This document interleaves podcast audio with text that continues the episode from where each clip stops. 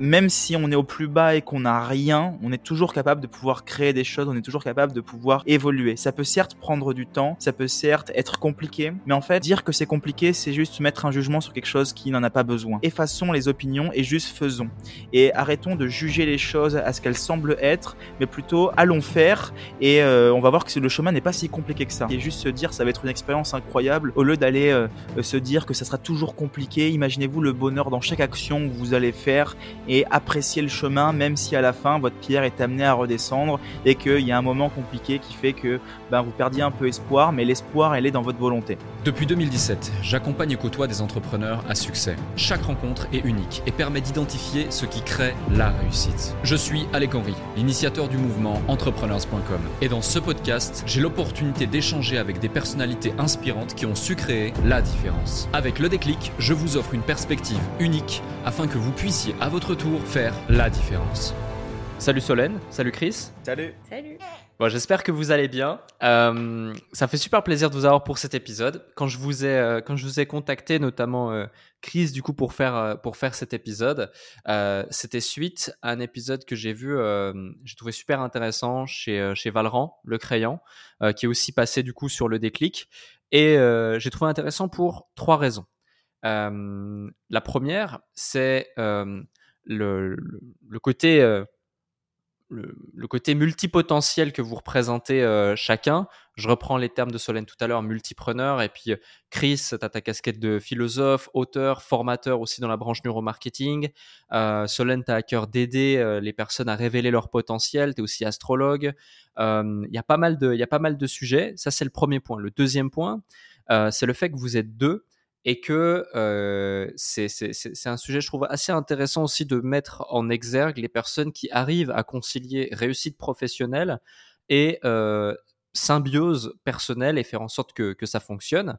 Euh, et le troisième point, c'est que pour quelqu'un d'extrêmement cartésien comme moi, très pragmatique, très rationnel, j'avais envie d'inviter des personnes qui traitent des sujets, abordent des sujets qui sont parfois euh, un petit peu moins pragmatique et rationnel autour justement euh, de tout ce qui concerne, euh, on va dire, le côté émotionnel, les énergies, et j'en passe. Tous ces sujets qui sont des sujets pour lesquels vous êtes, en tout cas bien plus que moi, légitime à les aborder et sensible euh, à, les traiter.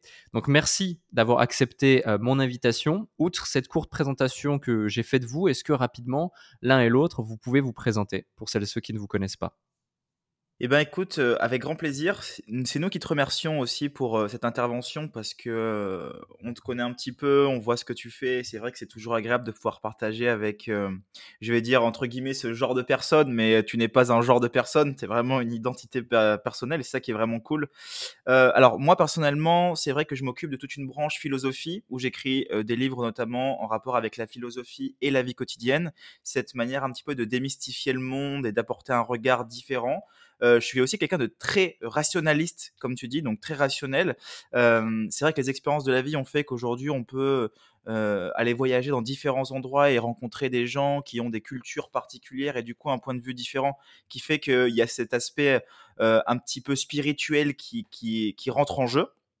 Et derrière, il y a vraiment une touche beaucoup plus entrepreneuriale. On va travailler concrètement au niveau notamment, ben, moi de ma partie, au niveau de la vente, au niveau du neuromarketing, l'étude comportementale, l'analyse comportementale, euh, l'étude de tout ce qui va être les neurosciences et les sciences cognitives aussi. Donc, euh, c'est vrai que ce bundle de, de connaissances qui sont complètement diverses et variées apporte aujourd'hui une sorte de singularité assez intéressante.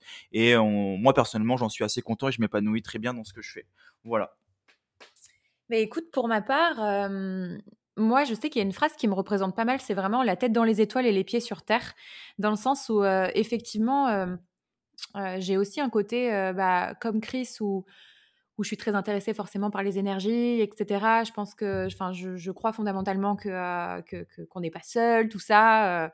je vais pas trop détailler ça, mais j'ai aussi ce côté aussi très rationnel, en gardant toujours les pieds sur terre pour pas justement trop partir. Et je pense que c'est aussi ça qui fait que ça fonctionne, j'ai envie de dire, c'est cet équilibre parce que, euh, bah, nous, on l'a vu aussi parce que de base, on habite à, Bali et il y a aussi beaucoup de personnes là-bas qui sont extrêmement perdues. Il faut quand même pas se le cacher euh, parce qu'elles euh, partent un petit peu trop, un peu trop dans les énergies.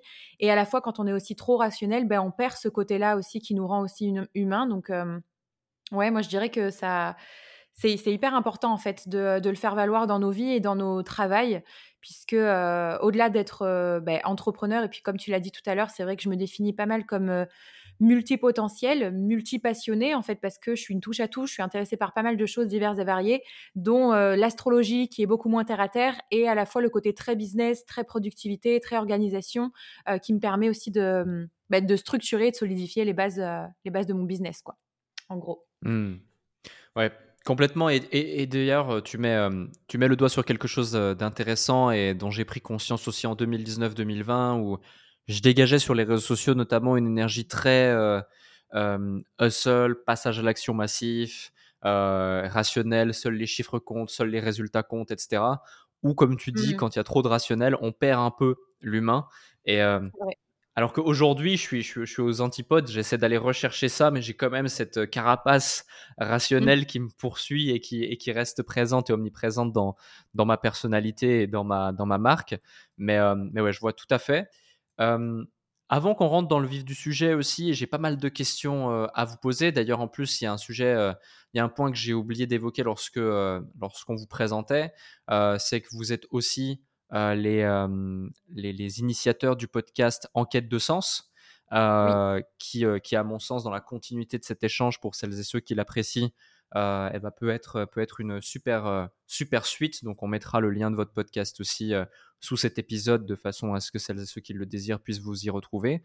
et, et ce que je trouve intéressant, justement, c'est qu'avec la quête de sens, il y a cette notion souvent de, de déclic. Parce qu'à un moment donné où, euh, justement euh, tu, vas avoir ton déclic, tu vas trouver un sens peut-être à ce que tu fais ou à pourquoi tu le fais, euh, ou en tout cas ce qui te, ce qui te guide et ce qui fait que tu vas trouver l'énergie, l'envie et la croyance de faire ces choses. J'ai envie de vous poser cette question avant qu'on traite différents sujets super intéressants.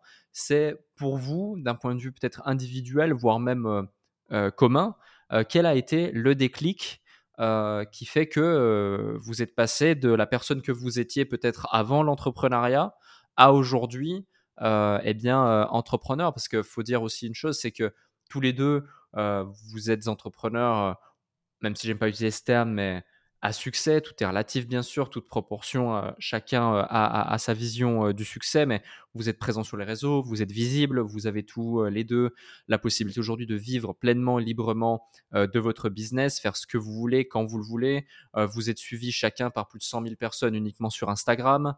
donc, il y a quand même une certaine, euh, un certain cadre qui fait qu'aujourd'hui, vous avez manifesté en tout cas un certain succès dans vos vies. Ça ne s'est pas passé du jour au lendemain. Il y a eu certainement des éléments déclencheurs. Quels sont ces éléments déclencheurs ou quels sont les déclics qui ont fait que vous en êtes là où vous en êtes aujourd'hui? Alors, euh, de mon côté personnel, c'est vrai que j'avoue avoir toujours été entrepreneur dans l'âme. C'est-à-dire que moi, j'ai un papa qui est docteur, une maman qui est infirmière, et euh, j'ai eu un parcours scolaire complètement chaotique pour ne pour être totalement honnête, je n'ai même pas eu mon bac. J'ai arrêté l'école à l'âge de 16 ans, pardon. Et euh, je suis parti, j'étais professeur de danse à ce moment-là. Et du coup, j'avais tout quitté pour devenir professeur de danse. Et du coup, je faisais partie des plus jeunes professeurs de danse, donc du coup, à l'âge de 16 ans. Et à ce moment-là, je suis devenu danseur par la suite professionnel. Et euh, j'ai chorégraphié pour énormément d'artistes. J'ai fait beaucoup de choses, sauf que financièrement, ben, je ne m'y retrouvais pas.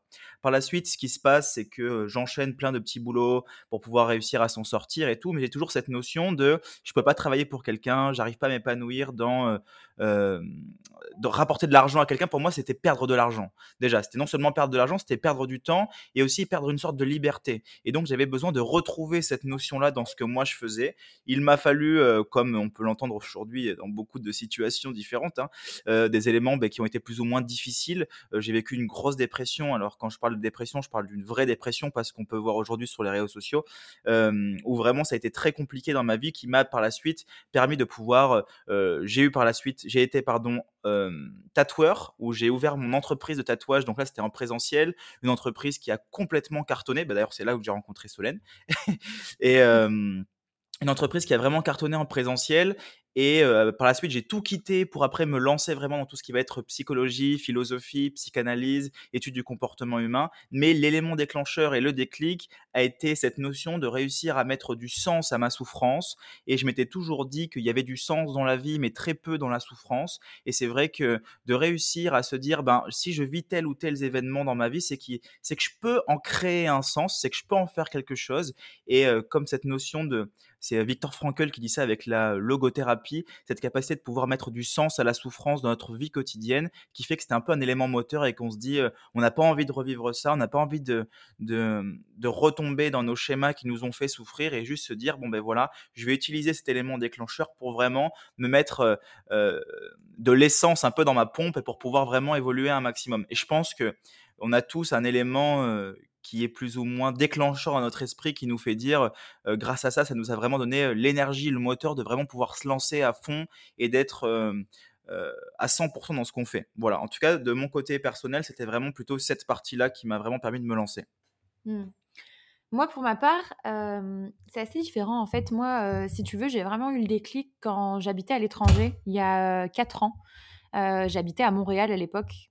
J'étais, j'étais encore salariée et c'est vrai que à chaque fois, je dis toujours que c'est comme si c'était l'étranger, quelque part, qui m'avait sauvée.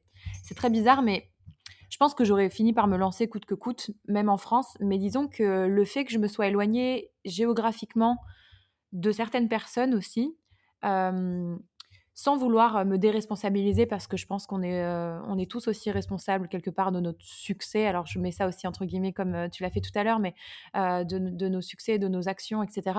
Mais c'est vrai que j'avais pas forcément un, un, entourage pour le coup qui était très bienveillant et qui me propulsait. Et j'avais tendance à beaucoup me laisser définir parce que les autres pensaient de moi, etc. et donc, quand je suis arrivée à Montréal, j'ai eu, j'ai répété des schémas salariaux euh, qui qui se sont pas très bien passés en fait, euh, qui se sont pas très bien terminés et je me suis dit en fait que j'en avais assez. Voilà, j'en avais assez de de courir après euh, après je ne sais quoi au final parce que je trouvais pas ma voie, je me sentais pas épanouie, personne ne me comprenait autour de moi. Enfin, le schéma classique un peu, j'ai envie de dire d'un entrepreneur, mais moi j'ai pas du tout de personnes qui entreprennent dans ma famille, donc forcément il y a une incompréhension à ce niveau-là aussi personne comprenait en fait pourquoi je voulais quitter le poste que j'avais, parce que j'avais un, j'avais un super poste quand j'étais à Montréal. J'étais, euh, enfin un super poste, on s'entend, mais euh, j'étais assistante chargée de projet. Il faut dire que ça payait plutôt bien. Je travaillais dans un cabinet de traduction, dans une belle boîte, etc. De belles possibilités d'évolution, mais euh, quand on est entrepreneur et je pense que tout le monde se reconnaîtra là-dedans. Ça suffit pas en fait parce que parce que c'est pas ce à quoi on aspire vraiment. Et donc bah, j'ai eu ce déclic là. je me souviens grâce à mon premier. Pardon, j'ai un bébé sur les bras. Grâce à mon premier séminaire, qui était le séminaire de Franck Nicolas à l'époque, avec qui je raisonnais beaucoup. Alors, je, je raisonne un tout petit peu moins maintenant, c'est vrai, avec, euh, avec ses discours, mais euh, quand bien même euh, je respecte, je respecte l'homme, mais c'est vrai qu'à l'époque, son énergie était venue me trouver, on va dire, et, et, ça a changé beaucoup de choses, et c'est ce qui a fait que, que je me suis lancée un petit peu toute seule de mon côté, en, en écoutant que moi, parce que parce que finalement, c'était pas les autres qui allaient le faire à ma place. Et euh, il était temps aussi que je prenne confiance en moi par rapport à, ça. quoi. Mmh. Super intéressant et c'est drôle, euh, finalement, euh, deux, chemins de vie, en tout cas au départ, qui sont différents, mènent finalement par des déclics à, son épanouissement personnel d'un point de vue professionnel et entrepreneurial. Et, c'est aussi, c'est aussi la, on va dire la le résumé de, ce que, de, ce que vous venez d'évoquer chacun de votre côté. J'ai une question pour vous deux, du coup. lorsque vous vous lancez et que vous avez conscience de tout ça, donc Chris, comme tu dis, voilà, tu avais toujours cette âme d'entrepreneur, etc. Et tu as, eu envie de tout de suite de faire des choses. Solène, quant à toi, c'est plus par rapport à un ras-le-bol, on va dire, et une envie de liberté et de pouvoir t'exprimer pleinement et aller à contre-courant aussi de tout ce que pouvaient te dire les gens autour de toi, ton entourage, malgré les conditions intéressantes dans ta vie, dans ta vie professionnelle. par quoi vous avez commencé? Est-ce que vous aussi, à un moment donné, vous avez tapé sur Internet comment faire de l'argent en ligne ou comment devenir riche? Puis ensuite, vous avez testé des trucs, vous êtes testé. Qu'il y a beaucoup de gens qui nous écoutent et qui, grâce à ce podcast, à ces épisodes ou à ce qu'on peut trouver sur Internet, prennent conscience qu'il est possible de faire des choses, mais ne savent pas finalement par quoi commencer ou dans quelle mesure initier leur réflexion pour leur permettre d'aboutir, d'arriver à leur fin Alors, moi, pour ma part, je me souviens que le tout premier livre qui a vraiment résonné en moi, c'est le livre d'Olivier Roland, si je dis pas de bêtises, c'est Tout le monde n'a pas eu la chance de rater ses études, je crois que c'est ça. Et c'est un livre qui a énormément résonné et qui m'a donné envie de me lancer, en fait, bizarrement, parce qu'il parlait de diverses choses à l'intérieur, notamment diverses façons d'entreprendre, divers business models, etc. Et mmh, en fait, avec du recul, je ne sais pas si je commencerai par la même chose, dans le sens où oui, ça m'a donné des déclics, mais j'aurais dû commencer par faire autre chose. En tout cas, si là, je devais reprendre à zéro, je commencerais d'abord par essayer de me connaître au maximum. Ça paraît super bateau, mais en fait, à l'époque, je me connaissais pas et je trouve ça très, très difficile de s'orienter vers quelque chose, donc un, business, euh, notamment en ligne, mais euh, un business model tout court, quand on se connaît pas, finalement. Et on croit se connaître, mais bon, voilà, après, moi, à l'époque, j'avais 22, 23 ans, donc voilà, je pensais me connaître, etc. Je suis arrivée pleine d'ego dans, dans l'entrepreneuriat, mais en fait c'est vraiment en cours de route que je me suis rendu compte qu'il y a eu des choses qui ont basculé aussi. Forcément, j'ai connu l'échec, etc., ce qui a fait remettre en question pas mal de choses. Et c'est là que j'en ai tiré la conclusion. Finalement, je me connaissais pas assez et qu'il fallait que je plonge au plus profondément de moi-même et que j'introspecte pour euh, que mon business réussisse finalement parce que pour moi, euh, en tant qu'entrepreneur, on est aussi le reflet de notre business. Donc si on va pas bien, bah, le business ça va pas. Ou du moins, euh, on va pouvoir le camoufler pendant quelques temps, mais il y aura forcément un moment donné ou un autre où euh, ça va se, sentir. Donc, moi, c'est vraiment un, premier conseil que je pourrais donner, c'est d'apprendre à se connaître réellement, savoir qu'est-ce qu'on qu'est-ce qu'on aime faire, qu'est-ce qu'on aime, quelles sont nos passions. Pas forcément tourner nos passions en, tant que telles, en tant que business, mais ça peut être une, voie d'évolution. Mais en tout cas, d'apprendre réellement à se connaître en, profondeur. Et quand je dis se connaître, c'est autant ses côtés euh, lumineux, j'ai envie de dire, donc oui, toutes ces belles qualités qu'on a et ses compétences, mais aussi ses côtés sombres, parce que c'est les côtés sombres qui vont justement nous faire sombrer dans le business si, euh, si on les appréhende pas euh, auparavant, à mon sens. Alors moi, je rejoins Solène à 100% dans ce qu'elle dit à ce niveau-là. C'est vrai que moi, quand j'ai décidé de me lancer, c'était plutôt pour me, en me posant cette question, qu'est-ce que je vais apporter au monde, qu'est-ce que je vais apporter aux gens, qu'est-ce que j'ai envie de donner plutôt que qu'est-ce que j'ai envie de recevoir? C'est vrai qu'aujourd'hui, il y a quand même une grande dissonance entre ce que les personnes veulent et ce qu'ils recherchent réellement. Ce que moi j'appelle la dissonance inconsciente, c'est cette, cette capacité de pouvoir se dire, ben, ce que je dis n'est pas la réalité du fait, mais plutôt on va dire, la couverture de quelque chose que je me cache à moi-même. Et en fait, c'est ça que je trouve intéressant, c'est que à travers ce besoin de gagner beaucoup d'argent, qu'est-ce que je recherche réellement? Est-ce que je recherche la liberté? Est-ce que je recherche l'épanouissement? Est-ce que je recherche euh, la liberté géographique ou autre? Et derrière mon entreprise, derrière ce que je veux entreprendre, il faut en réussir à, dénicher ce, grand épicentre, comme j'aime dire. C'est vrai que moi, j'arrive à observer plutôt deux styles d'idées qui, moi, m'ont vraiment permis de pouvoir me concentrer sur ce qui était important pour moi pour faire développer mon entreprise un maximum. C'est des idées qui proviennent de Spinoza où lui pensait qu'il y avait des idées qui étaient adéquates et d'autres qui étaient inadéquates. Et dans les idées adéquates, c'était celles qui provenaient de la raison, donc ce, côté plus rationaliste comme toi tu as, à ce moment-là de réussir à se poser des questions sur qu'est-ce que je veux lancer, de quelle manière, pour quelle raison, d'où est-ce que ça provient, qu'est-ce que je veux donner aux gens, euh, de quelle manière est-ce que je veux le faire et euh, tout ce qui s'ensuit. Alors qu'il y a d'autres idées qui sont pour le coup inadéquates et elles gérées par euh, la passion émotionnelle, de se dire oh j'ai une bonne idée, j'ai l'impression d'avoir une bonne idée, je vais me lancer parce que ça va me rapporter beaucoup d'argent, parce que boum, je suis empris de passion et au final j'oublie cette rationalité qui me fait aller directement droit dans un mur et que euh, après avoir lancé on se rend compte que ça fonctionne pas du tout ou alors qu'on part sur un gros échec, ce qui n'est pas si grave que ça, mais c'est qu'au final on n'a pas assez analysé la chose. Donc moi vraiment ça a été cette capacité de pouvoir discerner ce côté pourquoi est-ce que je le fais, d'aller vraiment introspecter dans ce pourquoi, plutôt que directement aller me focaliser sur ce que je vais gagner, alors qu'au final, le ce que je vais gagner n'est pas la réalité du fait. Voilà, euh, dans ma partie, c'est plutôt de cette notion-là que j'ai décidé d'entreprendre. Mmh.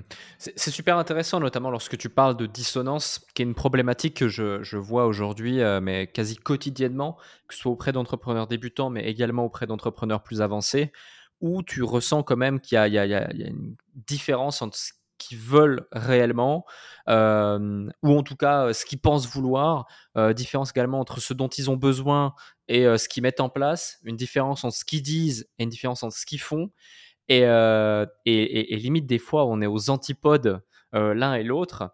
Est-ce que tu as une, une thèse ou des hypothèses sur, sur ça, que ce soit toi, Chris, ou alors Solène, vu que vous-même vous êtes quotidiennement en contact également de personnes qui, désirent faire des choses, qui désirent avancer, que vous en accompagnez également, ça peut être intéressant d'avoir euh, votre point de vue. Salut à vous tous qui êtes de plus en plus nombreux à écouter le déclic. Je tenais à prendre quelques instants pour vous en remercier personnellement. Grâce à votre soutien et votre écoute, nous connaissons une croissance fulgurante parmi les podcasts business en francophonie. Si aujourd'hui vous voulez améliorer votre karma, je vous invite à laisser un avis et 5 étoiles maintenant sur la plateforme de podcast sur laquelle vous écoutez cet épisode. Cela ne prend que quelques instants et ça aide énormément pour continuer de vous offrir des interviews de plus en plus inspirants avec des invités inédits. Je lis tous vos avis et ils représentent beaucoup pour moi. Maintenant, retour à l'épisode. Alors pour moi, j'avoue que euh, pour suivre beaucoup de clients, notamment quand on est en relation directe client, euh, et ça c'est des grands aspects de vente au niveau du neuromarketing notamment, c'est de réussir à comprendre euh, et faire une psychanalyse assez profonde pour en fait comprendre pourquoi est-ce que le client nous dit ce qu'il nous dit et qu'est-ce qu'il recherche réellement à travers ce qu'il nous dit. Et en fait, ce dilemme, il n'est pas uniquement extérieur à travers les actions ou à travers ce qu'on se projette, mais il est aussi avant tout intérieur. C'est-à-dire que Freud amenait la chose en parlant d'un dilemme du hérisson. Dans ce dilemme du hérisson-là, c'est comme si on imaginait un hérisson dans la nature et il a deux options. Soit il se met en sécurité, il se met en boule de peur d'être attaqué, mais par contre c'est hyper inconfortable soit alors à ce moment-là, il se déplie complètement pour pouvoir retrouver ce confort, mais par contre n'est pas en sécurité.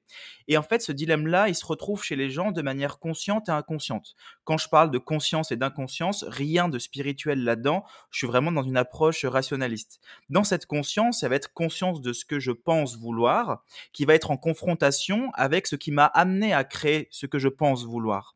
Et euh, pour réussir à sortir de cette dissonance, il faudrait réussir à les comprendre les raisons des raisons des raisons. Si tu veux, euh, aujourd'hui, on a cette notion, on se dit que l'être humain est libre de ses choix, libre de ses actions. Mais on sait que notre comportement est aussi déterminé de par tout ce qu'on a vécu dans notre vie. Donc il y a ce paradoxe de se dire, rien n'est un hasard, mais par contre, je suis libre de mes choix. Ça fonctionne pas du tout. Si rien est un hasard, tout est déterminé par quelque chose.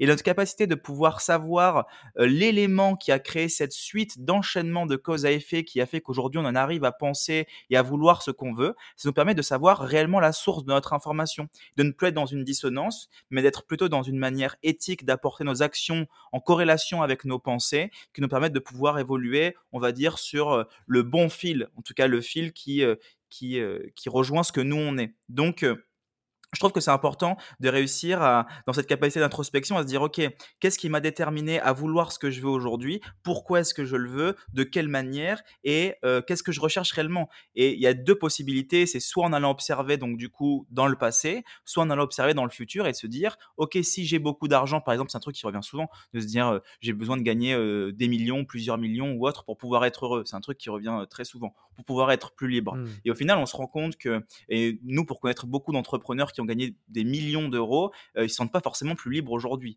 Parce qu'en fait, leur liberté, ils n'ont pas réussi à la trouver seuls. Et en fait, ils ont été chercher quelque chose extérieur pour essayer de combler quelque chose à l'intérieur. Et on voit que ça fonctionne pas. On voit que ça fonctionne pas parce qu'il y a une dissonance du coup entre ce qu'ils pensent et ce qu'ils sont. Donc, euh, c'est pour ça que cette approche très rationaliste de se dire, OK, euh, j'introspecte sur ce que je suis pour savoir où est-ce que je veux aller, mais aussi j'observe où est-ce que je veux aller et comment je serai quand j'aurai ce que j'ai, afin de pouvoir savoir, ben, euh, est-ce que c'est réellement ce qu'il me faut ou pas, quoi. Donc euh, ça, c'est vraiment une partie au niveau de la dissonance qui fait qu'on n'arrive pas à trouver d'équilibre parce qu'on est en confrontation entre nos désirs conscients et du coup nos désirs qui sont inconscients, eux, de l'autre côté. Alors je me suis tellement laissé absorber par les réponses de Chris que j'en ai oublié la question.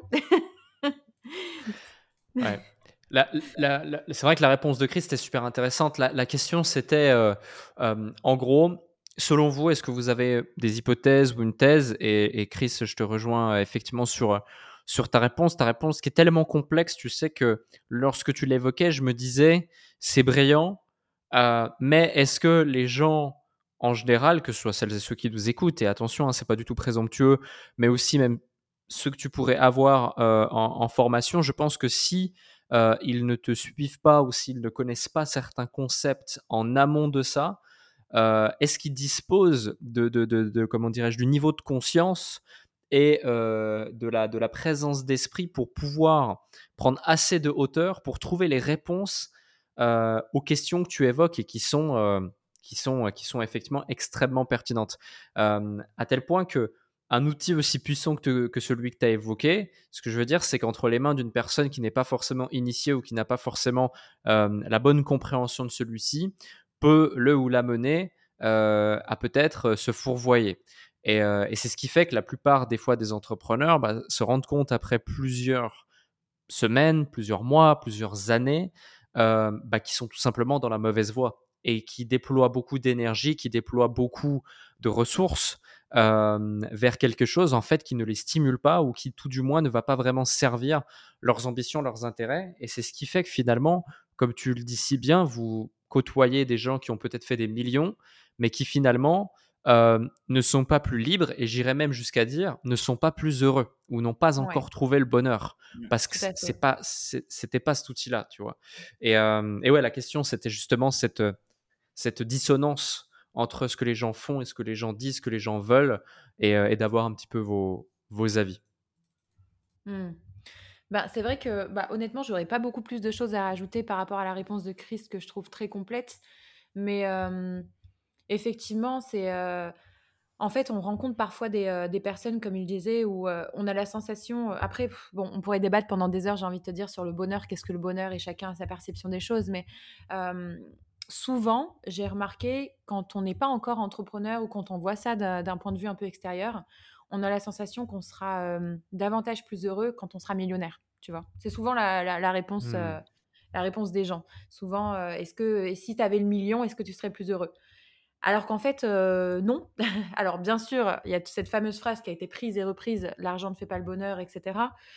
oui, il y contribue, c'est sûr, mais quand on est entrepreneur et quand on est, j'ai même envie de dire humain, juste humain, on, est des internels insatisfaits. Donc, c'est-à-dire qu'une fois qu'on aura fait ce million quelque part, on ne sera pas plus heureux en fait, parce qu'on va aller rechercher à, en faire le double, voire le triple, voire même les, 10 millions. Enfin, tu vois ce que je veux dire? C'est donc, vraiment savoir se poser les bonnes questions sur pourquoi on fait les choses en fait, pourquoi on les, quel, quel est notre ce fameux pourquoi, mais pourquoi on entreprend, pour faire quoi, pour servir qui, dans, quel but, pour passer quel message.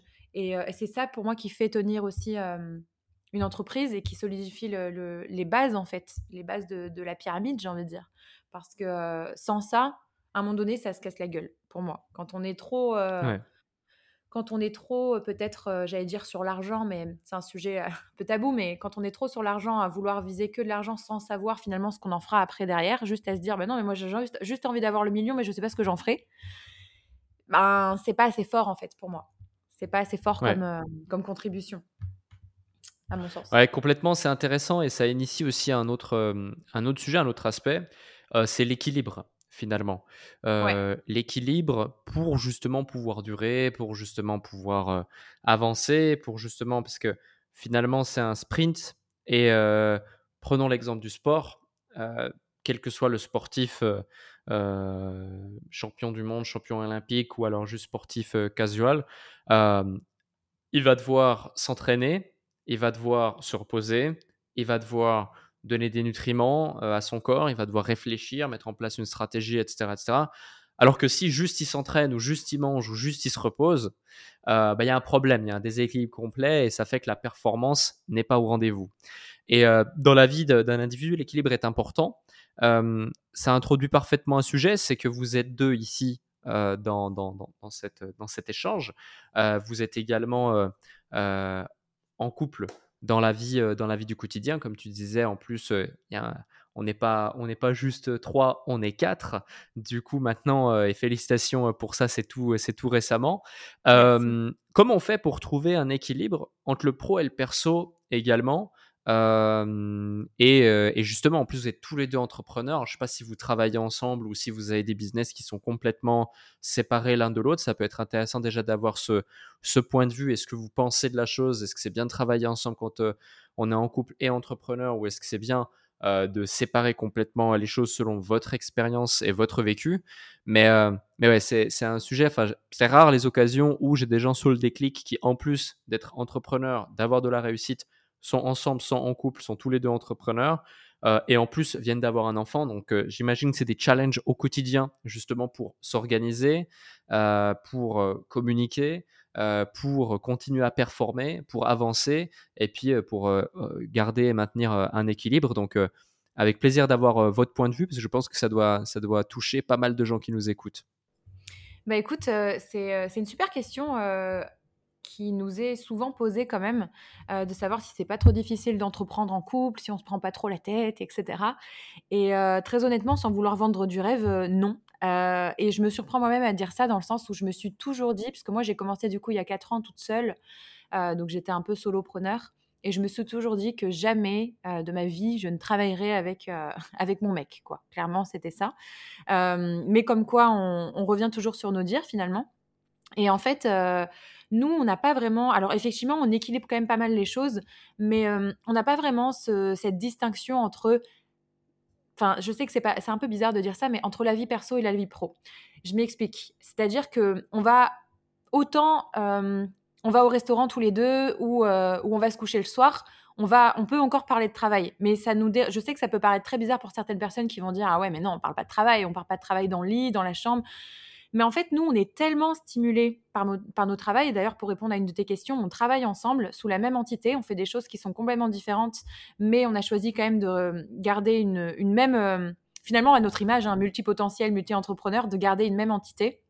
Je sais que c'est assez spécial parce que souvent on nous dit euh, ni chez vous, ni chez vous, spécialisez-vous. On est spécialisé, mais on va dire à notre manière. Et ça fonctionne super bien comme ça, finalement. Et, euh, d'autant plus que là, effectivement, euh, on a eu un, bébé il y, a, deux mois maintenant. Et c'est un autre équilibre à trouver, je te dirais. Mais hum, je trouve pas ça forcément plus compliqué. Disons que déjà, on a déjà été challengé pas mal pendant la grossesse, puisque forcément, les choses, elles ralentissent, hein, on va pas se le cacher. en tout cas, je parle pour moi, mais mon corps m'envoyait quand même de sacrés signaux et je peux pas être euh, sans cesse dans une énergie d'action, comme j'aime bien dire, une énergie yang en fait, on est sans cesse dans l'action, etc. L'énergie de l'entrepreneuriat est une énergie comme ça. Là, j'étais plus dans une énergie un peu féminine, on va dire, où je m'autorisais justement à ralentir. Et puis Chris a fait davantage de choses, donc c'est aussi ça l'équilibre. Et effectivement, ça demande d'avoir pas mal de, pas mal de communication, mais c'est pas un. Je ne mettrai pas forcément le mot challenge dessus parce que hum, on ne se force pas en fait à faire les choses. Disons qu'on ne se force pas à communiquer, à se dire ok, il faut se dire les choses. C'est vraiment super fluide en fait, que ce soit dans le business comme dans la vie de tous les jours. Euh, chacun trouve ses marques, chacun sait entre guillemets ce qu'il a à faire, son rôle, et hum, forcément il y a des réajustements à faire. Et ça, je pense que c'est comme tout business, hein, qu'on soit en couple ou pas, euh, dans la vie, euh, il y a toujours des réajustements. Euh, et je trouve qu'on arrive quand même assez bien à, en fait, je dirais bien à associer et dissocier à la fois ces deux choses, puisque puisqu'en fait, ça, ça, on cohabite super bien sous la même entité. Enfin, voilà, je, je, je voudrais pas donner de, de faux espoirs ou donner une, une, vie un peu utopique en disant on se dispute jamais, mais très sincèrement, oui, le secret, et là ça fait un peu secret de couple, mais c'est le secret dans tout finalement dans la vie, que ce soit en couple, dans nos relations ou dans nos business, c'est la communication. Le moindre, enfin la moindre chose, on s'est toujours dit qu'on communiquerait, qu'on se le dirait avant que ça dérape, parce que forcément nous, c'est pas les mêmes enjeux derrière. Si ça dérape dans le travail, ça mine de rien dérape aussi dans la vie perso, parce que bah on a beau se dire qu'on on dissocie les deux, enfin voilà, c'est quand même assez, c'est difficile quand même. Donc donc voilà, on communique. À chaque fois qu'il y a quelque chose qui peut nous déranger ou peu importe, en fait, on, dit, on se dit toujours les choses. Ouais. ouais. Je sais pas comment toi tu vois les choses, mais. Moi, je, te rejoins à 100%. En fait, je pense que tu as fait le tour euh, de tout. Hein, tu as plus ou moins tout dit. C'est vrai qu'on a quand même euh, deux entités qui sont différentes, Solène et moi. Euh, elle, elle a une polarité dans tout ce qui va être plutôt astrologie, voilà, tout ce qui se tourne autour de la multipotentialité. Moi, de mon côté, beaucoup plus au niveau de la philosophie. Et d'ailleurs, on, se rassemble dans un, un bundle complet où aujourd'hui, on forme des entrepreneurs et aussi des closers à haute technique de neuromarketing et d'affiliation. Donc c'est vrai que Solène, qui elle, a son côté astrologique, d'ailleurs qui amène l'affiliation moi philosophique et qui va travailler sur de la psychanalyse et du neuromarketing.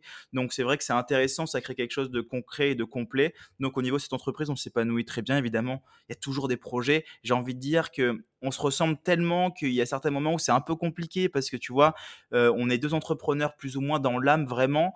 Et quand il y en a un qui a une idée, euh, c'est vas-y, on y va, let's go, on fonce. Et puis à la fin, on se retrouve, on dit mmh. putain, euh, on a perdu temps, il s'est passé ça, ah ouais, il faut qu'on réajuste, on s'est trop précipité, tout ça.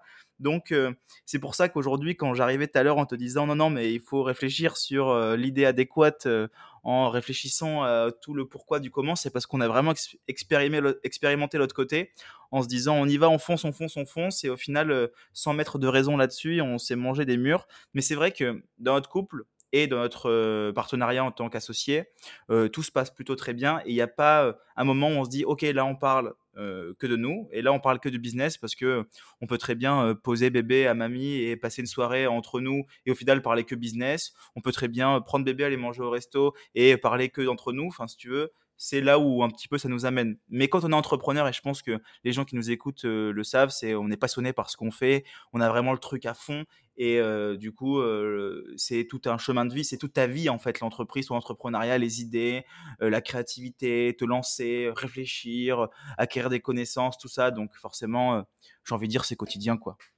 Mmh. Ouais, ouais, ouais c'est super intéressant et c'est un sujet. C'est un sujet important, je pense, pour la plupart des entrepreneurs ou euh, des entrepreneurs au féminin également qui nous, euh, qui nous écoutent, c'est justement cette notion de concilier pro et perso et puis éventuellement travailler avec la personne qui partage ta vie parce que tu vois, il y, a aussi ce principe euh, bah, de personnalité. Il y a des personnalités avec qui ça va super bien fitter, d'autres avec, qui ça va pas forcément fitter le fait de, de, tout, de tout lier. mais aussi un principe que moi, personnellement, par exemple, j'ai expérimenté à un moment donné où j'ai voulu travailler avec la personne qui partageait ma vie. Et, et, et, du coup, c'est pas forcément passé comme je pensais, et du coup, pas forcément bien passé. Et j'ai préféré arrêter la partie entrepreneuriale et professionnelle avec cette personne plutôt que du coup de mettre à mal le côté personnel et relations. et c'était c'était un choix parce que ça avait plus d'importance le perso que le pro, en tout cas dans ce cadre-là à 100%. Et la raison, en fait, je, me suis posé beaucoup la question, mais la raison, elle est relativement simple c'est cette notion de euh, dette entrepreneuriale. Je ne sais pas si vous voyez ce qu'est la dette entrepreneuriale, notamment qui est évoquée parfois chez certains associés. Ou euh, encore hier, j'avais euh, une discussion avec quelqu'un qui a monté une giga grosse boîte et, ils ont démarré cette société-là à trois associés.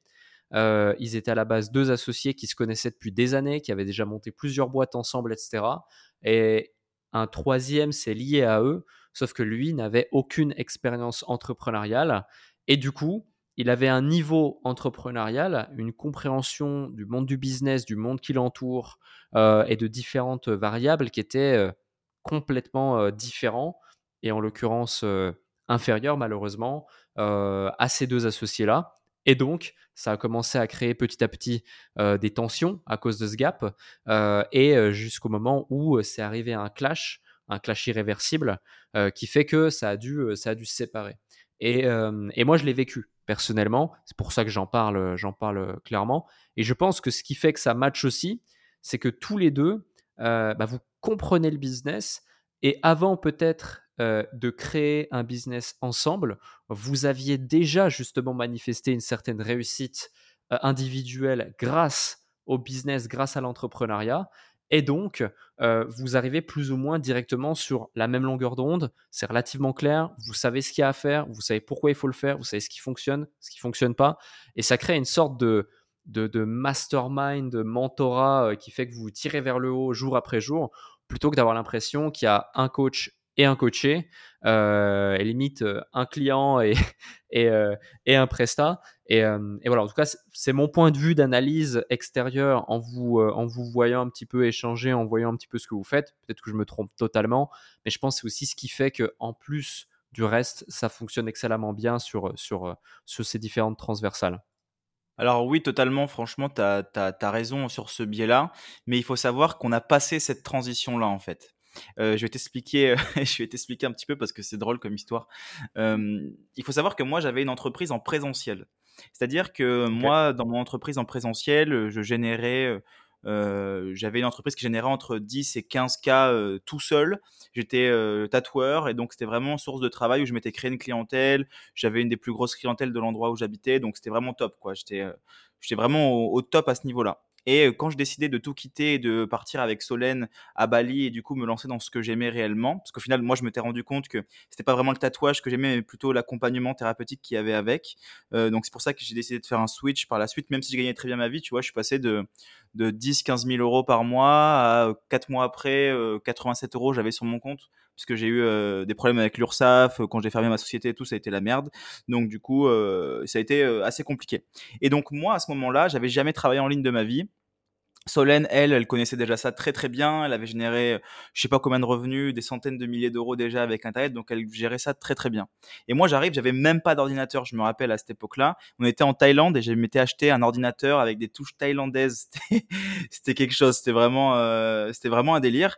Et euh, je suivais des formations dropshipping pour savoir comment on faisait un, un site internet, un truc, un machin. Donc c'est vrai que Solène, elle avait quand même cette emprise, pas emprise euh, où elle va dire il faut que tu fasses ça ou euh, en me donner des ordres, mais plutôt à m'accompagner en fait, à m'accompagner, à me dire tu vois ça fonctionne comme ça, il faut plutôt le faire comme ça, euh, là les stratégies ça fonctionne de telle manière, de telle manière, et je pense que si on rentre dans un schéma de supériorité face à quelqu'un qui n'y connaît rien, euh, qui était en l'occurrence moi, eh ben euh, c'est à ce moment-là que ça peut rentrer dans des conflits, parce que du coup soit l'autre va pas accepter d'être coaché, soit l'autre il va prendre trop son aspect supérieur et du coup le garder à travers le temps et au final jamais réussir à l'enlever et que quand l'autre va arriver plus ou moins au même stade, eh ben ça va clasher. Donc euh, il y a eu ça, il y a eu le fait qu'il y avait une grande tolérance entre nous, voilà une grande communication, le fait que on soit tous les deux perpétuellement dans cette remise en question sans émettre de jugement sur ce que l'autre a fait ou quoi, et surtout, et ça je pense que c'est euh, le truc le plus important, c'est d'accepter la critique quoi. C'est quand la personne te dit ce que mmh. tu as fait c'est naze, ben de dire ouais c'est naze quoi, c'est naze que j'ai fait carrément c'est j'aurais pas dû le faire et, et vas-y on avance et on évolue. Et je pense que de pouvoir le faire que ce soit du côté de Solène ou de mon côté à moi euh, tu vois moi je me suis euh, embrouillé plusieurs fois à certains moments sur les réseaux sociaux où j'avais été clashé sur les réseaux sociaux et ça a impacté notre entreprise.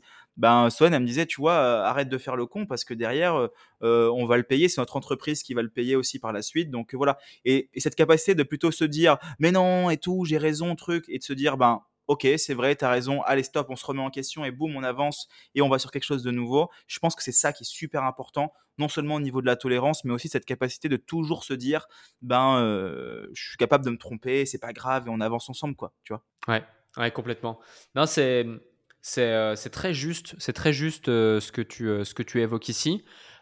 pour continuer justement cet échange, j'ai envie de vous poser à chacun, par rapport à votre domaine, on va dire, de, de prédilection, euh, une question assez spécifique. je vais commencer par toi, Solène. On, dit depuis tout à l'heure justement que tu es, autour de l'astrologie, etc. moi, par exemple, je, je, je vois ce qu'est l'astrologie. je connais deux, trois trucs autour de ça. J'ai déjà entendu parler, comme 99% des gens, je pense, ah, j'ai lu ton horoscope, ton ci, ton ça, il y a ça qui va se passer, c'est génial, machin. mais concrètement, pour celles et ceux qui nous écoutent et qui sont comme moi, un peu, voilà, pas forcément connectés à ça, mais qui, ont, qui, qui voient de quoi il s'agit, comment utiliser l'astrologie au service de sa vie et au service de ses ambitions dans son quotidien euh, euh, et, et, dans quelle mesure ça peut être un outil aidant? Alors c'est une super question et euh, déjà pour remettre un petit peu l'astrologie dans les rails, j'ai envie de dire, c'est vrai qu'on associe souvent l'astrologie à ces fameux horoscopes qu'on trouve dans les, dans les magazines. Moi, j'appelle ça un petit peu de l'astrologie de comptoir parce que, tu sais, ça crée cet effet Barnum où tout le monde se reconnaît à l'intérieur finalement. Donc, ça n'a plus aucun sens. Moi, je, pour te dire, j'ai horreur des horoscopes. En fait, l'astrologie, euh, c'est bien plus profond que ça, dans le sens où, euh, bien sûr, alors, même si on le considère comme une croyance, c'est pas censé être une croyance si tu prends vraiment le truc à la source. L'astrologie et l'astronomie, jusqu'au XVIIe siècle, déjà, c'était des sciences qui étaient euh, indissociées. elles étaient. après, il y a eu une, y a une, espèce de transition où ils ont considéré que l'astrologie c'était la science des perchés et donc du coup ils l'ont mis de côté. Mais au-delà de ça, en fait moi, quand je parle d'astrologie, je parle vraiment de l'astrologie profonde à travers ce qu'on appelle un thème astral. C'est-à-dire que quand on est, euh, on est à, un certain moment, donc euh, une certaine date, une certaine heure et, euh, dans un certain lieu. Et ceci va donner en fait une carte. ce qui fait qu'on a notre signe solaire. Donc voilà, on est tous par exemple tes poissons. tu as ton ascendant, tu as, tu as ton signe lunaire, et il y a tout aussi tout, tout ce qu'il y a autour de ça. Donc on a aussi, bah, en fait, comme notre système solaire, on le connaît, donc on a Vénus, Mars, Mercure, Jupiter, Neptune, etc., etc., qui sont représentés dans cette, dans cette carte, dans ce thème. Et en fait, moi, c'est vraiment à ça que, je m'intéresse, c'est l'étude de ce thème pour justement le mettre au service de ma vie, de mon quotidien, mais aussi de mon business. Donc je fais aussi ce que j'appelle de l'astrologie business à ma façon, dans le sens où, en fait, dans un thème astral, tu peux voir énormément de choses. Mais quand je dis voir, c'est pas euh, voir, prédire euh, façon médium. Hein. Euh, l'astrologie, c'est pas de la médiumnité. Je préfère toujours le préciser. On est, enfin, c'est pas là pour prédire l'avenir. Il y a plusieurs types d'astrologie. effectivement, il y a, ce qu'on appelle de l'astrologie prédictive, où tu peux regarder ce qu'on appelle les transits planétaires. Je vais pas trop rentrer dans les détails, mais où effectivement, tu peux plus ou moins prédire des événements, mais il faut quand même le prendre avec beaucoup de hauteur, apprendre ça avec des pincettes parce que c'est jamais euh, vraiment exact, mais cependant ça peut donner des tendances en tout cas. mais là, moi je m'en sers plus, notamment avec des clients. Il y a, des endroits dans le thème où tu vois des prédispositions, euh, notamment autour de la carrière, tu vois. Euh, sans rentrer dans les détails, ça s'appelle le milieu du ciel par exemple. Bah, tu vois, le signe de ton milieu du ciel va donner beaucoup, beaucoup, beaucoup d'indications sur l'endroit au niveau de ta carrière, ou du moins au niveau de ton accomplissement social, où tu seras le plus utile, le plus à l'aise, le plus à même de réussir, entre guillemets. Et, euh, souvent, ça s'avère vrai. C'est-à-dire que même des personnes qui euh, sont super dubitatives par rapport à l'astrologie, ce que je comprends tout à fait, hein. moi je sais que je ne cherche à convaincre personne avec l'astrologie, mais en revanche, en revanche de s'y intéresser, comme par exemple là tu le fais dans, ce podcast, je trouve ça chouette parce que ça peut donner... Euh, déjà, ça, te donne une autre ouverture et ça peut te donner des clés aussi, des fois, à, certains moments de, ta vie où tu te sens un petit peu perdu. Ben, ça redonne un peu confiance en soi, en fait, de savoir quels, sont finalement ces espèces de dons. Enfin, quand je dis dons, pas vraiment dons, on va dire de facilité, de potentiel, de talent. qui sont peut-être cachés au fond de moi, mais qui n'arrivent pas à s'exprimer parce que j'ai pas assez confiance en moi, parce que parce que j'arrive pas à les voir encore, etc. Et moi, je m'en sers vraiment comme ça pour ma propre vie, mais aussi pour, euh, bah, pour des clients, etc., pour aller, euh, j'ai envie de dire, révéler leur potentiel finalement, et d'aller voir en fait ce pourquoi euh, ils sont faits sans...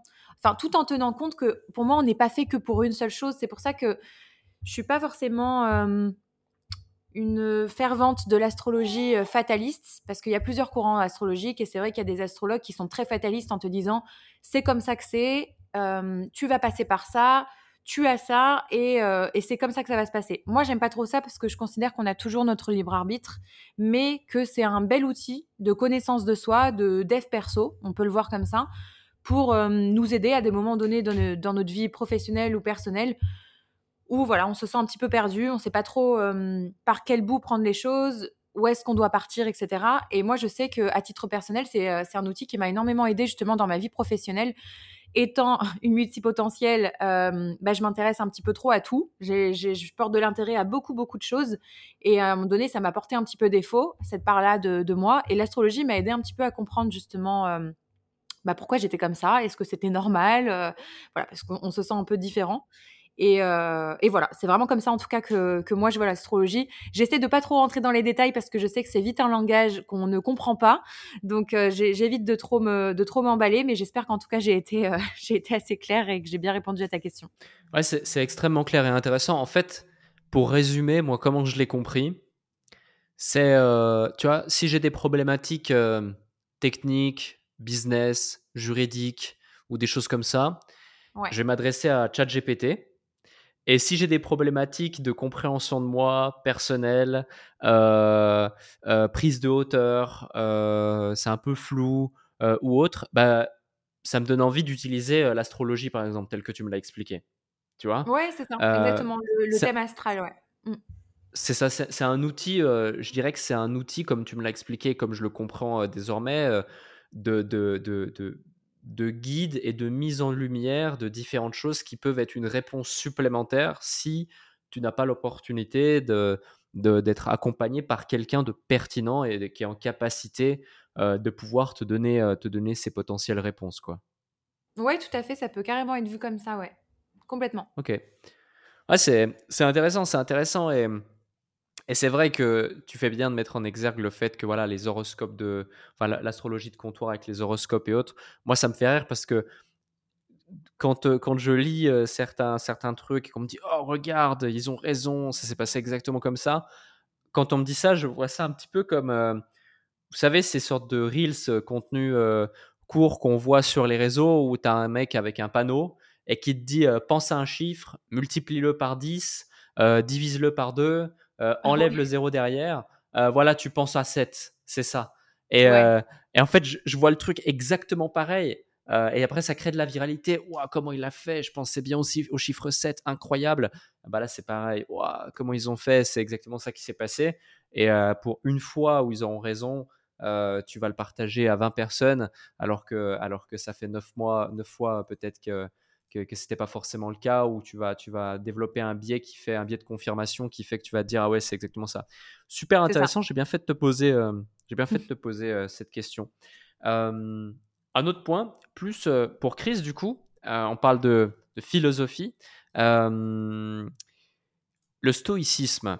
Moi, je trouve que le stoïcisme, tu vois, c'est quelque chose d'extrêmement important. Je pense que c'est aussi puissant que ça n'est important, mais c'est souvent malheureusement mal interprété et mal appliqué dans, dans l'entrepreneuriat et surtout pour celles et ceux qui démarrent. Euh, et, tu vois, quelqu'un qui comprendrait le concept de stoïcisme, que tu vas pouvoir ici bah, nous expliquer euh, avec tes mots euh, si, tu le veux bien, c'est en gros, je trouve qu'il y, a une barrière, il y a une frontière extrêmement fine entre celui qui va du coup persévérer avec cette philosophie et continuer, et du coup qui va le mener à avoir les résultats qu'il désire, et de l'autre côté, celui qui va franchir la barrière qu'il ne faudrait pas franchir, euh, de celle, de celle de la persévérance et de l'obstination, qui fait qu'en fait, il va continuer à se faire douleur et penser que ça fait partie du, process et qu'il est dans la bonne philosophie, un petit peu comme la mouche euh, qui va pas comprendre qu'il y a une vitre, qui va taper la vitre, taper la vitre, taper la vitre, taper la vitre, jusqu'à euh, bah, tomber au sol quoi, et finir, finir comme ça. du coup, est-ce que tu peux nous en dire plus sur le concept du stoïcisme et surtout euh, comment appliquer cette philosophie du stoïcisme dans son quotidien lorsque l'on est entrepreneur et qui plus est lorsque euh, l'on se lance ou que l'on veut atteindre un objectif qui est plus difficile qu'il n'y paraît? Totalement. Alors le stoïcisme, c'est vrai que quand on parle de philosophie, on se dit souvent, mais comment la philosophie, ce truc barbant, répétitif, euh, qu'on a pu voir à l'école, peut avoir un aspect dans notre vie quotidienne, ou alors peut avoir un impact pour les entrepreneurs? Eh ben, je vais prendre, je vais te citer des, gens, tout simplement. Si je prends exemple de Will Smith, d'Angelina Jolie, de Benjamin Franklin, de Theodore Roosevelt, de George Washington.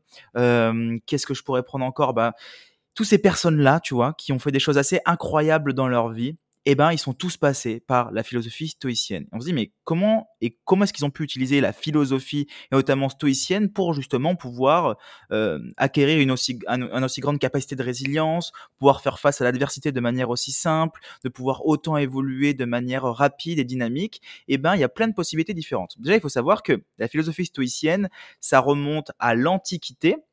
Donc, c'était à peu près pour vous situer, je vais faire le plus simple possible à l'époque de Platon, de Socrate et compagnie, et Aristote.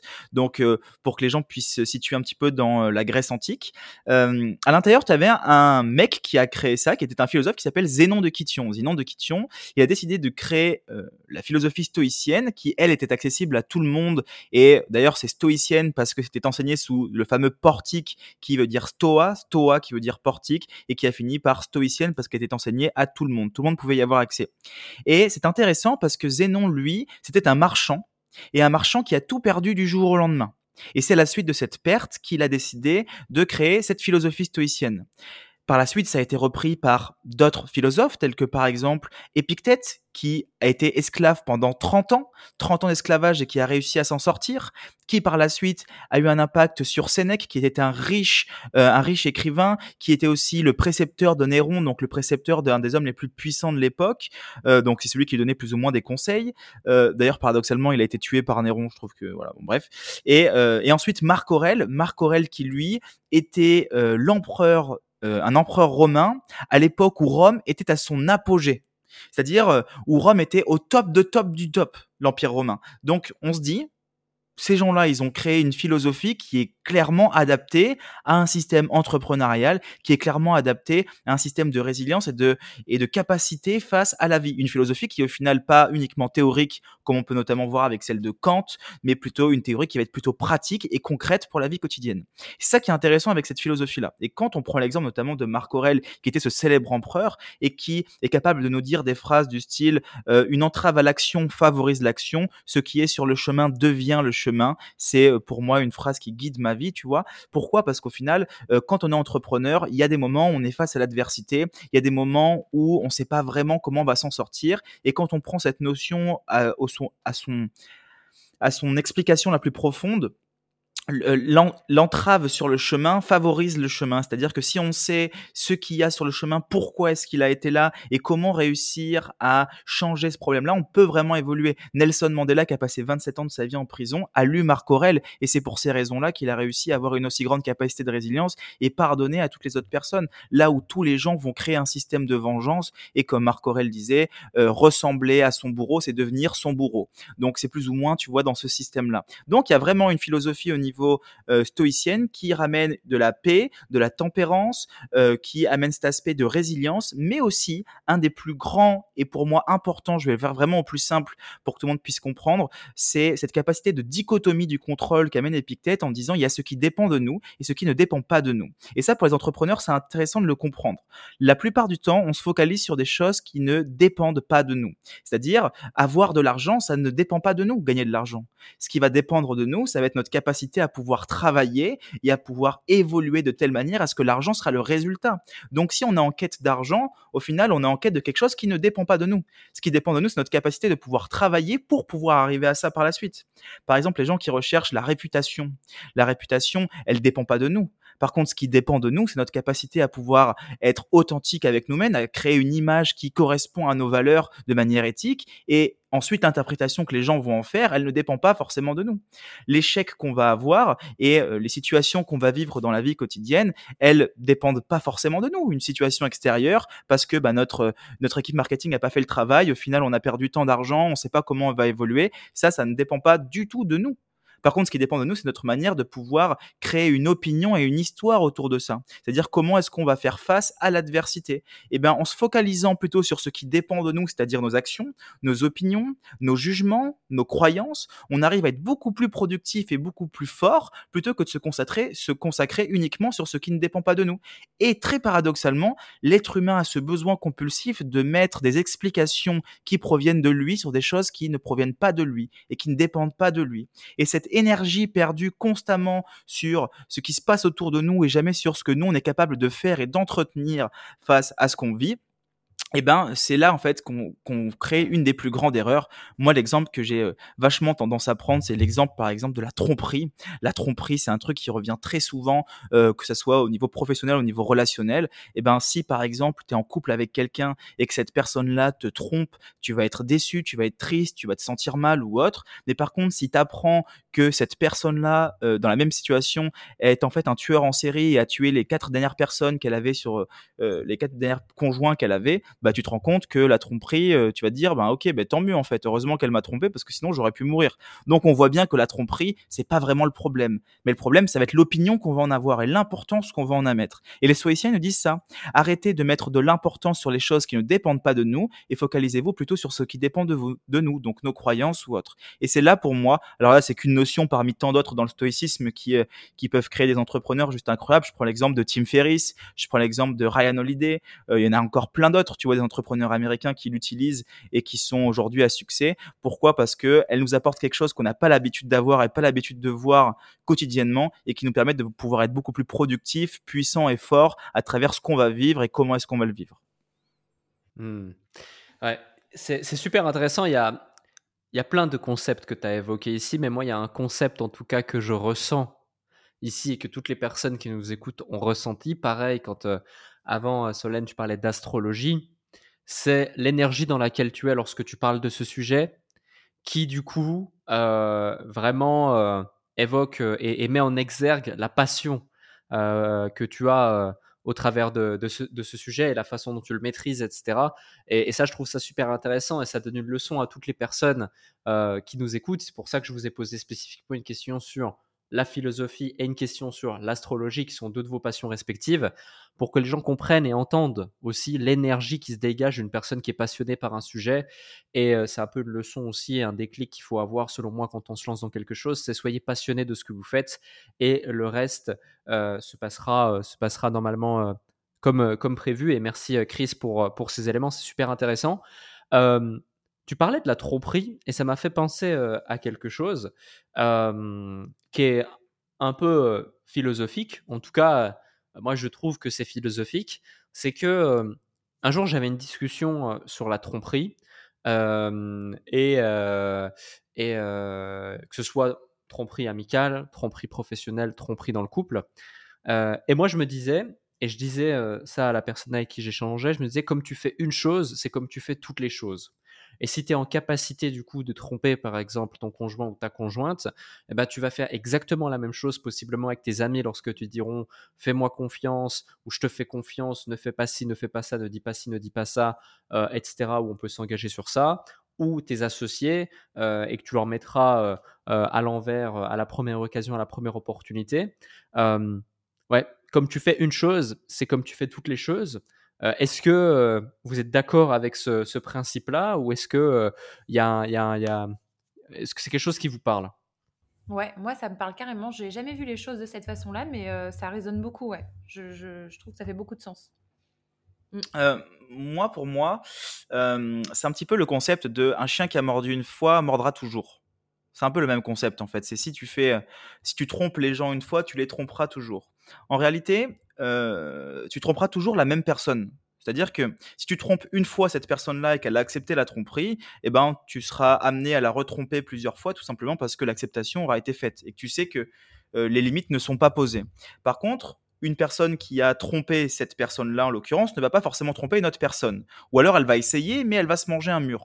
Donc ce que je veux dire, c'est que est-ce que l'importance, il est vraiment dans le fait que la personne, elle te trompe euh, ou elle est amenée à tromper, ou est-ce qu'elle est dans euh, ce que les gens vont refléter de lui? Quand je, quand je dis ça, euh, je prends un petit peu l'exemple de cette personne qui va avoir ce besoin compulsif de mentir ou de tromper ou autre, un petit peu comme tu dis, mais que le problème en réalité, il vient plus ou moins des normes sociales et des normes que nous, on va lui imposer. Euh, et l'autorité que cette personne-là va mettre. C'est-à-dire que, par exemple, avec, toi aujourd'hui, tu as une, euh, euh, une autorité sur certaines personnes. C'est-à-dire qu'elles viennent te voir dans tes conférences parce que ce que tu partages et ce que tu donnes, c'est important pour eux. Parce qu'il y a une autorité. Et dans cette autorité-là, ils vont avoir du mal à te tromper. Parce que ils ont posé une idée autoritaire sur ce que tu es.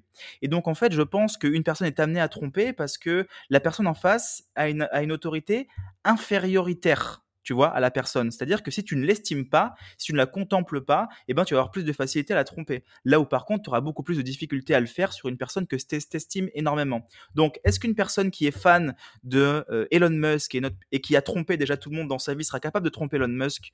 Je sais pas, parce que l'autorité est présente. Donc c'est un sujet, je pense, à débat qui pourrait prendre des heures et des heures. Mais euh, je pense qu'il y a un aspect d'autorité là-dedans et de capacité aussi aux autres à pouvoir poser ses limites pour faire en sorte que cette personne-là, eh ben, peut-être qu'elle va être amenée à tromper, peut-être qu'elle ne sera pas amenée à le faire. Mmh. Ouais, Mais bah, enfin, pour moi, à partir du moment où elle a l'intention de le faire, enfin, tu vois, même si par exemple ça ne marche pas et qu'effectivement elle, euh, elle trompe une personne, et qu'elle réessaie avec une autre, même si elle se mange un mur, entre guillemets, et que ça fonctionne pas avec cette autre personne, l'intention était quand même de...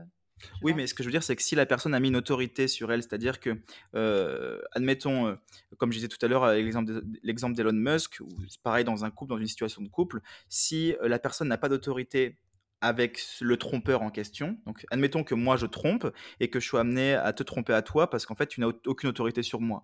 Et je sais très bien que j'aurais pas peur de te tromper. Il n'y a pas de crainte par rapport à ça. Par contre, je prends une personne que j'estime énormément, qui est super importante pour moi, que j'ai mis sur un pédestal. Peut-être que je serais pas capable de la tromper. Tu vois ce que je veux dire? Donc, est-ce que l'importance, il n'est pas au final, non pas dans la tromperie, mais plutôt dans l'idée qu'on va avoir de la personne qu'on va tromper? C'est mm. vraiment ça mon discours pour le coup. Ouais, je vois, je vois, ouais, même la conséquence identitaire que cela pourrait avoir sur l'individu à court, moyen et long terme, quoi, finalement. Ouais, carrément. C'est intéressant, c'est intéressant. J'ai une dernière question. Alors, c'est une question peut-être un peu, euh, c'est une question très innocente de ma part. C'est que moi, tu vois, quand j'entends le mot philosophe, j'imagine tout de suite les, les, grands noms que tu as cités dans la Grèce antique, etc. etc. Et du mmh. coup, quand tu t'es présenté à moi, justement, tu dis tout de suite, voilà, je suis philosophe. Comment on devient philosophe fondamentalement? Est-ce qu'on se, est-ce qu'on s'autoproclame philosophe? Est-ce qu'il y a un diplôme de philosophe? Est-ce que, euh, est-ce qu'on est, euh, est-ce qu'on est appelé philosophe de par euh, ce que l'on transmet, ce que l'on partage? Est-ce que c'est de par la philosophie que l'on a de la vie, de la perception du monde, de sa personne, que l'on a ce titre, ce statut? Est-ce qu'on l'est tous? Euh, un petit peu finalement, mais selon ses propres règles et selon ses propres termes, selon sa propre compréhension du monde. C'est une question peut-être euh, bête et innocente, mais, euh, mais je pense que c'est la seule personne à qui je pourrais la poser, ou en tout cas dans ce cadre-là, donc j'en profite. Alors honnêtement, c'est une question qu'on me pose plus ou moins à chaque fois, donc t'inquiète pas, ça n'a rien du tout d'innocent. Même des docteurs en philosophie posent cette question-là, et c'est des questions que tous les philosophes se posent en fait aujourd'hui, simplement parce qu'il n'y a pas de définition claire d'un philosophe. Chaque définition a son protagoniste. Et ce qui est intéressant, c'est que oui, effectivement, il existe des licences en philosophie, des doctorats en philosophie, des masters en philosophie, tu peux être prof de philosophie, enfin, il y a plein de possibilités différentes. Moi, en l'occurrence, j'ai rien de tout ça. J'ai rien de tout ça parce que euh, j'ai arrêté l'école très très tôt. Par contre, je suis un éternel passionné de philosophie. Euh, ce qui est intéressant, c'est de se poser trois types de questions différentes. La première, je me suis dit, est-ce que être philosophe, c'est euh, philosopher? Donc du coup la capacité à savoir philosopher. Donc à ce moment-là, se poser des questions sur la vie. Alors est-ce que, par exemple, puisque je n'ai pas de diplôme de philosophie, est-ce que je peux me considérer comme philosophe? Eh ben, est-ce qu'un charpentier qui est considéré comme un charpentier de par ses diplômes, mais qui a beaucoup plus de notions en guitare et qui est un super bon guitariste, est-ce qu'il est plus charpentier que guitariste? On ne sait pas, parce qu'en fait, il a autant de notions en tant que guitariste et autant de notions en tant que charpentier. Pourtant, il n'est pas euh, considéré comme guitariste. Donc, on voit bien que la capacité de savoir philosopher définit pas le fait qu'on peut être philosophe ou pas. Ensuite, je me suis dit, très bien, Peut-être que les philosophes sont des gens qui écrivent des essais, vu que tous les grands philosophes ont écrit des essais. Et puis je me suis rappelé que le créateur de la, le créateur de la philosophie, donc le pape du pape de la philosophie, qui est Socrate, n'a jamais rien écrit de sa vie. Ou encore que Jésus n'a jamais rien écrit, ou que Bouddha n'a jamais rien écrit. Donc, Socrate, qui était le plus grand des philosophes et le père de la philosophie, euh, n'a jamais écrit d'essai. Donc, écrire un truc, ça correspond pas. Et ensuite, je me suis posé une dernière question, je me suis dit, euh, qu'est-ce que considérer? Pourquoi est-ce qu'on devrait se considérer comme quelque chose? Et en fait, considérer, dans son étymologie, ça viendrait de contempler les astres. Donc, il y a une forme de contemplation dans ce qu'on considère. Si je considère un arbre, je vais avoir beaucoup plus de facilité à le contempler que si je ne le considère pas, ou je vais avoir beaucoup plus de facilité à le couper, par exemple. Et eh ben, c'est plus ou moins la même chose avec nous. C'est-à-dire que je me considère de telle manière parce que c'est une partie de moi que je contemple, donc que, que j'aime en fait, que j'ai envie d'exprimer au monde. Et, et à ce niveau-là, moi, c'est vrai que du coup, ben, la philosophie, je me considère en tant que philosophe parce que, comme dirait l'autre, c'est la capacité de pouvoir et de savoir vivre dans la vie je trouve que c'est une belle phrase, c'est de savoir vivre dans la vie, c'est-à-dire euh, se poser des questions sur le monde, se poser des questions sur la vie, passer du temps à philosopher, essayer de comprendre le monde et savoir que je ne sais rien. Et à partir de cette notion-là qui provient de Socrate, où on se dit je ne sais, la seule chose que je sais, c'est que je ne sais rien, et eh ben on devient philosophe parce que ben c'est ce qu'on aime, c'est ce qu'on a envie de partager, c'est ce qu'on a envie de découvrir. Donc c'est une partie de moi que je contemple, que j'ai envie de mettre en avant et euh, qui en plus paradoxalement très irrationnel pour euh, ceux qui sont docteurs en philosophie. Et encore pas tout le monde, parce que j'ai fait beaucoup d'interviews avec des docteurs en philosophie qui me considèrent très bien comme philosophe, là où moi je me le considère pas forcément. Mais c'est vrai qu'aujourd'hui j'ai décidé de me dire, ben pourquoi est-ce que je le serais pas? Pourquoi est-ce que je le serais? Dans tous les cas, c'est ça que je veux apporter aux gens. Donc, euh, vu que je contemple ça, je préfère me considérer comme philosophe, tout simplement. Très intéressant. j'ai bien fait de, j'ai bien fait de poser la question. Euh, Dernière question que, que, je vous pose du coup à titre individuel, mais aussi, j'en profite peut-être à titre euh, groupé. Euh, je la pose à chaque fois à la fin de chaque épisode. Parmi tout ce que l'on a vu dans cet épisode, tout ce que vous avez partagé, merci d'ailleurs pour cet échange, c'était super intéressant. Et si celles et ceux qui nous écoutent ont eu autant de plaisir à nous écouter que je n'ai eu à animer cet épisode, eh bien faites-le nous savoir en mettant 5 étoiles sur Apple Podcast, la note, l'avis sur Apple Podcast et les plateformes de podcast sur, les, sur lesquelles vous êtes.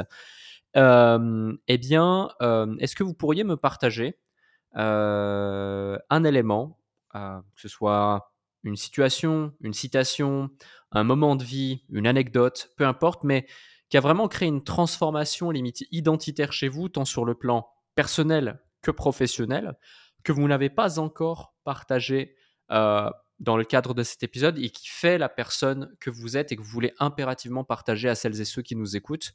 Vous avez vraiment euh, carte blanche, la parole est à vous. Alors moi, ça va être plus au niveau... Euh, en fait, je te dirais que c'est au niveau personnel, mais aussi au niveau professionnel, parce que comme je le disais tout à l'heure, quand on est euh, entrepreneur, on est le reflet quelque part de notre, de notre boîte. C'était c'était en 2021, enfin fin 2020 en fait, je me suis retrouvée euh, un peu confrontée à, mes peurs, etc. Ce qui fait que ça s'est énormément ressenti dans mon chiffre d'affaires. J'ai connu une très belle expansion lorsque je me suis lancée en 2019. 2020 euh, a été, puis à partir de 2021, en fait, ça a dégringolé. Et, euh, et ce dégringolement, je l'ai super, super mal vécu parce que on parle souvent de l'échec dans l'entrepreneuriat, mais quand on le vit, c'est pas la même chose que quand on en entend parler. Et pour le coup, j'avais pas les cartes pour. Et je rejoins un petit peu le discours que je tenais tout à l'heure, dans le sens où pour moi, quand on se connaît, ça permet pas d'éviter l'échec, mais en tout cas de l'appréhender au mieux. Et là, je n'ai pas été capable en fait d'appréhender cet échec. Et pour te donner une idée, puisque j'en ai déjà parlé sur les réseaux, donc j'ai aucun souci avec ça. Grosso modo, je passais d'à peu près 30 000 euros de chiffre d'affaires à à peu près 1000 euros par mois. Donc, euh, tu vois, d'habitude, on raconte plutôt les success stories euh, dans l'autre sens, de 1000 euros à 30 000. Bah, moi, c'était 30 000 à 1000. Donc, je l'ai forcément extrêmement mal vécu et je ne comprenais pas, en fait, euh, ce qui bloquait. J'ai compris que ce qui bloquait venait de moi, en fait, parce que je bloquais très inconsciemment beaucoup de choses dans dans mon business, dans mon rapport à l'argent aussi, qui n'était pas forcément très sain, pour rien de cacher. Et donc, un, une espèce de crise identitaire, quelque part, on pourrait appeler ça, que, que, j'ai vécu. C'était quand je suis partie justement à Bali en fin 2020.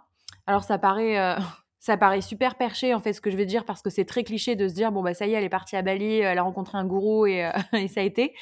Euh, ça, ça s'est pas vraiment tout à fait passé comme ça, mais en fait le fait de partir, bon déjà loin, loin, de chez moi certes, mais Bali c'est une île qui est quand même super particulière. Même énergétiquement, en fait, qu'on croit ou pas aux énergies, même quand je posais la question à des entrepreneurs qui étaient là-bas et qui étaient très rationnels, personne ne pouvait nier le fait que les choses vont super vite à Bali. Que ce soit les rencontres, les opportunités, mais aussi les échecs, les déceptions. Enfin, tout va hyper vite et très intense. Et moi, c'est un petit peu comme ça que je l'ai vécu. Et quand je suis arrivée à Bali, j'étais un petit peu là-bas pour me trouver finalement. je suis arrivée début 2021, donc la vie était pas chère, je gagnais plus bien ma vie, donc ça m'arrangeait. Et par le biais de multiples rencontres que j'ai faites, c'est là que j'ai vraiment commencé à m'introspecter. En fait, j'ai rencontré voilà, plusieurs professionnels aussi, des thérapeutes, etc., qui m'ont énormément aidé et à comprendre aussi ben, le miroir que je pouvais faire par rapport à mon business et ce qui se passait. Et mmh, ça a vraiment été 2021 une année hyper, hyper, hyper compliquée d'un point de vue pro et d'un point de vue perso pour moi, parce que du coup, beaucoup de remises en question, beaucoup de, mmh, choses qui finalement n'avaient rien à voir avec le business, de choses très, très personnelles qui se sont passées pendant mon enfance, mais qui sont ressorties en fait. Et avec lesquelles j'avais pas forcément le choix de, de dealer. Et, et, en fait, là, je me suis un peu retrouvée vraiment face à moi-même, face à mes ombres, comme si euh, la vie, enfin l'univers, on appelle ça comme on veut, m'avait poussé en fait à aller là-dedans, en me disant, mais en fait ma cocotte, euh, tant que tu n'auras pas compris euh, ces leçons-là, bah, enfin ton business entre guillemets, ce sera la merde quoi. voilà, en gros c'était un peu, c'était un peu comme ça que je, que je l'entendais. Donc donc voilà, franchement, moi, ça a été vraiment une année hyper, hyper, hyper challengeante, mais qui m'a permis bien d'autres choses derrière, puisque l'année 2022 a été bien différente quand bien même elle a été aussi challengeante parce que je suis tombée enceinte et que j'ai pas hyper hyper bien vécu ma grossesse et que je l'ai revécu comme une deuxième crise identitaire mais pour d'autres choses à la fois c'était pas les mêmes problèmes mais en fait la conclusion que je pourrais tirer de tout ça c'est que je pense que à à chaque fin il y aura forcément des moments donnés dans notre vie où on va vivre ces, ces choses-là. C'est-à-dire que même si on a connu une première crise identitaire où on s'est dit ça y est, tout a changé, etc., je veux pas donner de discours péjoratif ou presque culpabilisant, mais il faut pas en avoir peur en fait. Parce que justement quand j'avais vécu ça en 2020-2021 je me suis dit ça y est c'est bon j'ai changé ça, ça, va maintenant tout va rouler. Et quand je me suis retrouvée un petit peu confrontée à moi-même en 2022 bah je le voyais pas sous cet œil. C'est à dire que tout ce que mon ego se racontait en disant ça y est, j'ai guéri, euh, ces blessures-là, c'est du passé, elles reviendront plus jamais, bah finalement, euh, je me suis un peu retrouvée face aux mêmes blessures, euh, dans des situations qui étaient différentes et avec des personnes différentes, mais voilà, donc je pense que la, la, morale, c'est de ne pas avoir peur justement de, de ces crises-là et qu'elles qu'elles viendront, qu'elles reviendront, qu'elles s'en iront, mais de toujours garder un œil en fait là-dessus. Quoi. Je sais pas comment expliquer, mais vraiment, ça fait partie de nous, c'est humain aussi, et finalement, c'est le signe aussi d'une évolution, donc de ne pas avoir peur de ces crises. On appelle, enfin, je sais même pas si le mot crise est, est juste, mais de cette nouvelle identité en fait finalement qui, qui ne demande qu'à être mis en lumière, quoi. Ouais, de ces phases, ouais. Ah, c'est super intéressant. Merci pour, pour ce partage et pour, pour ta transparence également à l'égard de, de ce partage. Avec plaisir. Euh, moi, je vais partager quelque chose. Je vais essayer d'aller au, plus rapidement. Moi, c'est un message. Euh, c'est vrai beaucoup d'espoir que je veux partager, mais pas l'espoir dans l'attente que quelque chose se passe, mais dans l'espoir de la volonté que quelque chose, que je puisse créer quelque chose, dans le sens où euh, moi j'ai une vie où à l'âge de 13 ans j'ai perdu la vue d'un œil, pour la faire très très courte, j'ai perdu la vue d'un œil. Là où tout le monde me disait que c'était impossible, par la suite j'ai retrouvé la vue de cet œil-là. Euh, j'ai retrouvé mon père comme mort à la maison. J'ai vécu dans la rue, dans les quartiers, dans la violence. j'ai même des fois dormi dans la rue euh, et j'ai jamais perdu espoir d'avoir la capacité de pouvoir y arriver. Et en fait, je pense que chez les entrepreneurs, c'est important aussi de se le dire et de partager ce message-là que même si on est au plus bas et qu'on n'a rien, on est toujours capable de pouvoir créer des choses, on est toujours capable de pouvoir évoluer. Ça peut certes prendre du temps, ça peut certes être compliqué, mais en fait, euh, dire que c'est compliqué, c'est juste mettre un jugement sur quelque chose qui n'en a pas besoin. Et je pense que c'est important ça de vraiment le message que je veux donner aux gens, c'est de vous effacer de vos opinions que vous avez sur les choses, mais de vous concentrer sur ce qui est réellement essentiel. Si toute ma vie je m'étais dit que je n'allais jamais y arriver, de retrouver la vue de mon œil, de réussir à sauver mon père euh, de me sortir de la violence et euh, euh, des quartiers, de pouvoir euh, partir vivre à l'étranger, de pouvoir entreprendre ou autre, et eh ben si j'avais mis des jugements sur les choses, ben au final j'en serais pas arrivé où j'en suis aujourd'hui. Donc, il y a vraiment une capacité de pouvoir se dire effaçons les opinions et juste faisons. Et arrêtons de juger les choses à ce qu'elles semblent être, mais plutôt allons allons faire et euh, on va voir que le chemin n'est pas si compliqué que ça. Et c'est vrai quand on entreprend, on se dit vachement ouais ça va être super compliqué, il y a ça à faire, oh je vais jamais y arriver, euh, j'ai l'impression que c'est une montagne de travail. Ben juste enlever le mot montagne, juste enlever le mot travail et juste se dire ça va être une expérience incroyable et euh, j'aime bien ce truc d'Albert Camus où il dit imaginez Sisyphe heureux. Heureux, c'est cet homme qui, qui est qui a été exilé sur une montagne a poussé une pierre jusqu'en haut d'une montagne et qu'à chaque fois qu'il la pousse en haut, elle redescend tu vois, alors qu'il a conscience de ça. Et ce qu'il nous dit, c'est imaginer Sisyphe heureux, ben c'est un peu ça. Au lieu d'aller euh, euh, se dire que ça sera toujours compliqué, imaginez-vous le bonheur dans chaque action que vous allez faire et apprécier le chemin, même si à la fin votre pierre est amenée à redescendre et qu'il y a un moment compliqué qui fait que ben vous perdiez un peu espoir, mais l'espoir elle est dans votre volonté. Voilà, c'était vraiment ça. C'est pour ça notamment que j'ai écrit mon livre Guérir l'impossible.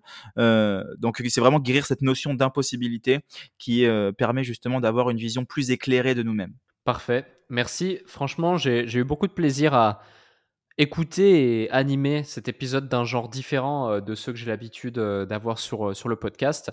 Et merci à tous les deux pour, ça et pour ce cadeau finalement aussi que vous faites à celles et ceux qui nous écoutent.